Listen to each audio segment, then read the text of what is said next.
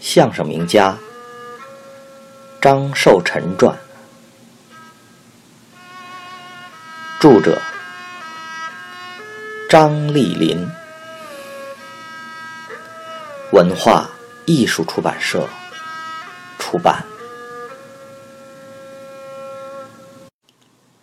二十，戒烟情节。父亲的一生光明磊落。品格高尚，这样评价他，并不是因为我是他的后代。凡是接触过他的人以及行业人士，都是这样评价他的。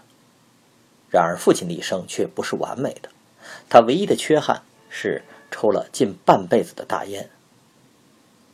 提到鸦片，必先提到他的第一位妻子李氏。李氏之死对父亲的打击甚大，他的精神曾一度陷入悲哀困顿之中，不能自拔。而作为一名演员，靠的是精气神。思维迟钝，神情涣散，岂不前功尽弃？为了挣钱吃饭，他必须振作起来。可是令人遗憾的是，他却接触了鸦片。开始，他只是想借着鸦片提提神，不料吸了第一口以后，就再也离不开它了，而且越抽越勤，越抽越多，烟瘾也越来越大了。父亲晚年曾自我解嘲，讲过一个故事。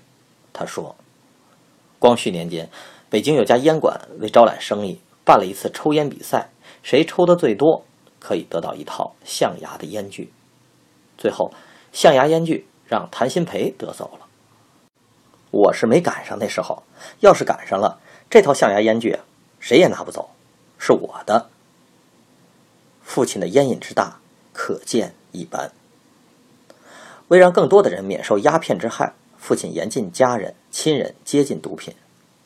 据父亲的弟子于世德回忆，他随老师在济南时，有一次肚子疼，一旁有人说：“给这孩子抽两口烟肚子就不疼了。”父亲听后生气地说：“人家把孩子交给我，我不能缺那德，赶快送医院。”父亲还在舞台上现身说法，劝诫众人。远离鸦片。他在作品《对春联》中经常增添吸烟有害的对联，如“竹枪半根，刺杀英雄不见血；银灯一盏，烧尽家产未有灰”等，诉说鸦片烟的危害。父亲多次想方设法戒烟，但收效甚微。有一次，他服戒烟药一个星期后去厕所小解。尿液流到便池内的一个凹窝里，此时正值清扫工人冲洗厕所，令人不解的事出现了。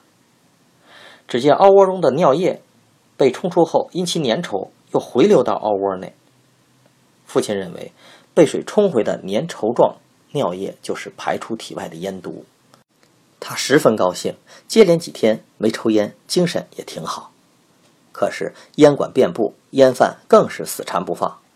他禁不住鸦片的诱惑，又抽了。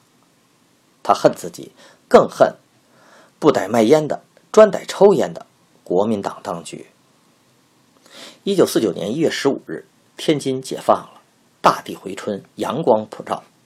父亲和全市人民一起沉浸在欢乐的气氛中。然而，乍暖还寒之时，似乎还有一股丝丝的凉意，令他感到有些不舒服。吸食了近三十余年鸦片烟的父亲，在新政府正确且强有力的禁烟政策压力下，必须面对现实，戒掉毒瘾。开始，他凭借从军阀时期和国民党时期得来的所谓经验，存有侥幸心理。他简单的认为，禁烟只是表面文章，是一股风，而无论多大的风也不会刮长的。时间证明，他的这一次判断却错了。这股风是一股激荡。旧社会污泥浊水的暴风，且越刮越猛，似有不达目的绝不罢休之势。烟馆和烟铺很快就被取缔了，而贩卖鸦片的烟商均被正法。此刻，他首先感触到的就是购买鸦片烟越来越困难了。无奈之下，他只好缩量少抽。可是，即使省吃俭用，有时也要断档。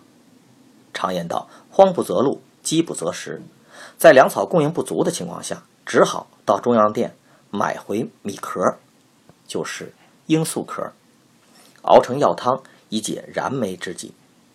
情急之中，听人传说西北地区戒烟政策放松，买鸦片烟也较内地容易一些。于是他辞掉天津的买卖，约师弟陈荣启作伴一起去往西安。当时有些行内人士及熟悉他的老观众心中纳闷：张先生久战天津，不肯轻易出远门，为什么放着挺好的业务不干，而一反常规跑出一千多里地去呢？此之因也。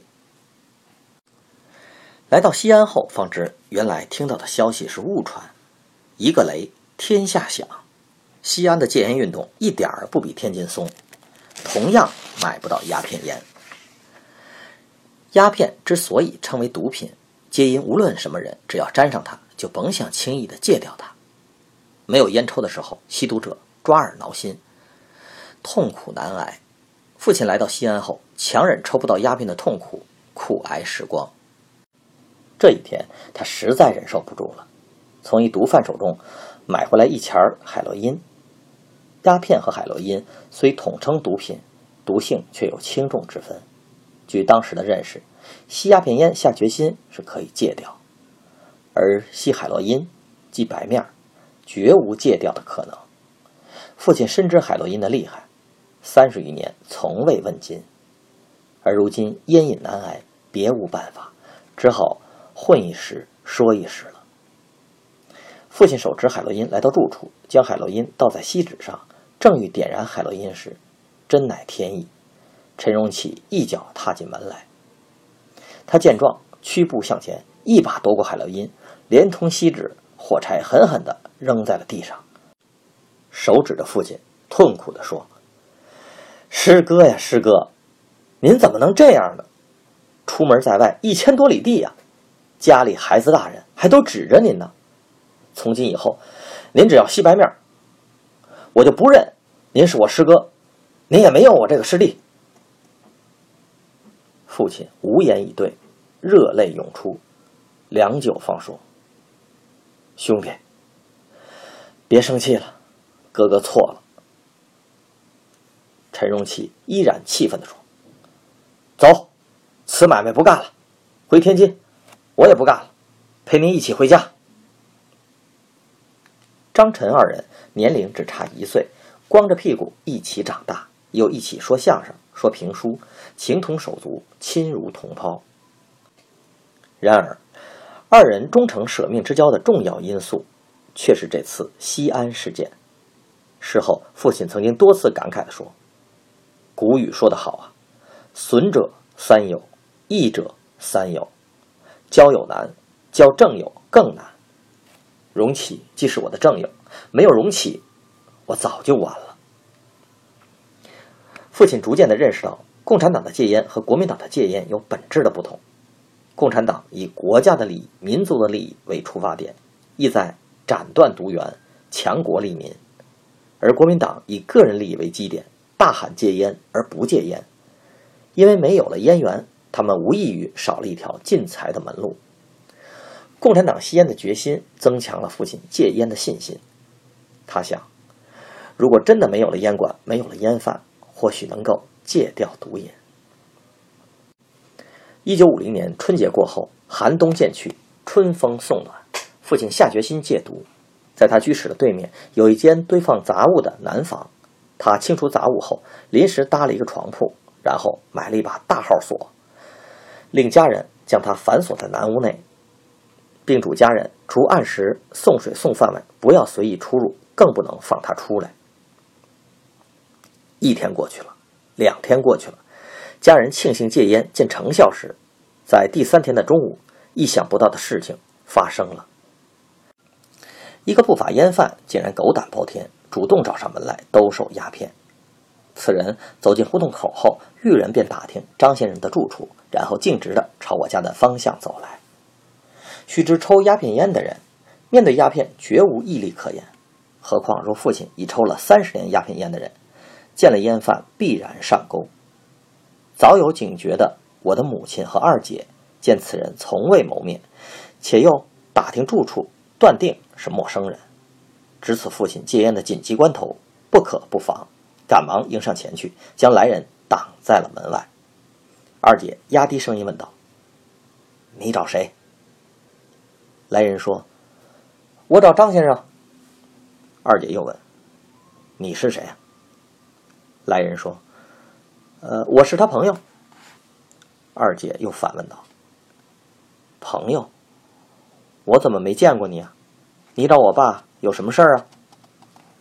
来人支支吾吾的说：“呃，我找他当面说吧。”二姐一看来人一脸惶恐，二目事无定处，断定其不是好人，不如来个先发制人吓他一下，遂正颜厉色说：“有什么事儿和我说，不然我去派出所告你。”说完，当真的朝胡同外走去。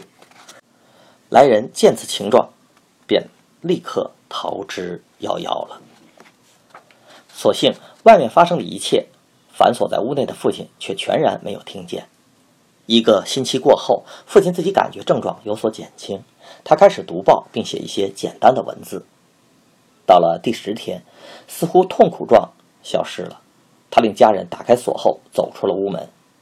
当他走出屋门的时候，面容憔悴，眼窝凹陷，本来很大的双眼越发显大了。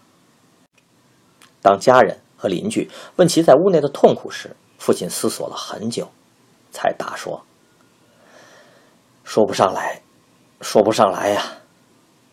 这么说吧，浑身上下没有不难受的地方，连每一根头发丝儿都难受。”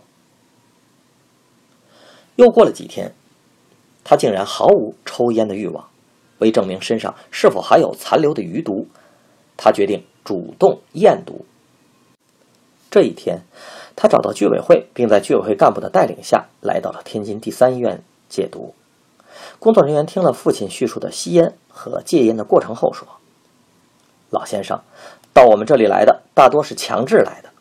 如果验出您有烟毒，我们可就不能放您出去了。”同时加重了语气。父亲点点头说：“对对，我就是要彻底戒掉毒瘾的。”工作人员为他安排好床位，检查体格后，又验血验尿。没有几天，化验结果出来了，血液和尿液均呈阴性无毒。这一天正值一九五零年旧历的端午节。当他和验毒所的工作人员一一告别，并依依不舍地走出验毒所时，他猛然地发现天空竟然如此的清澈。三十年了，好似从来没有见过这样蓝的天。他长长的呼了一口气，觉得喘气也比以前匀称舒展了。此时此刻，反映在他头脑中的唯一一句话便是：共产党是为人民的党，毛主席是人民的大救星。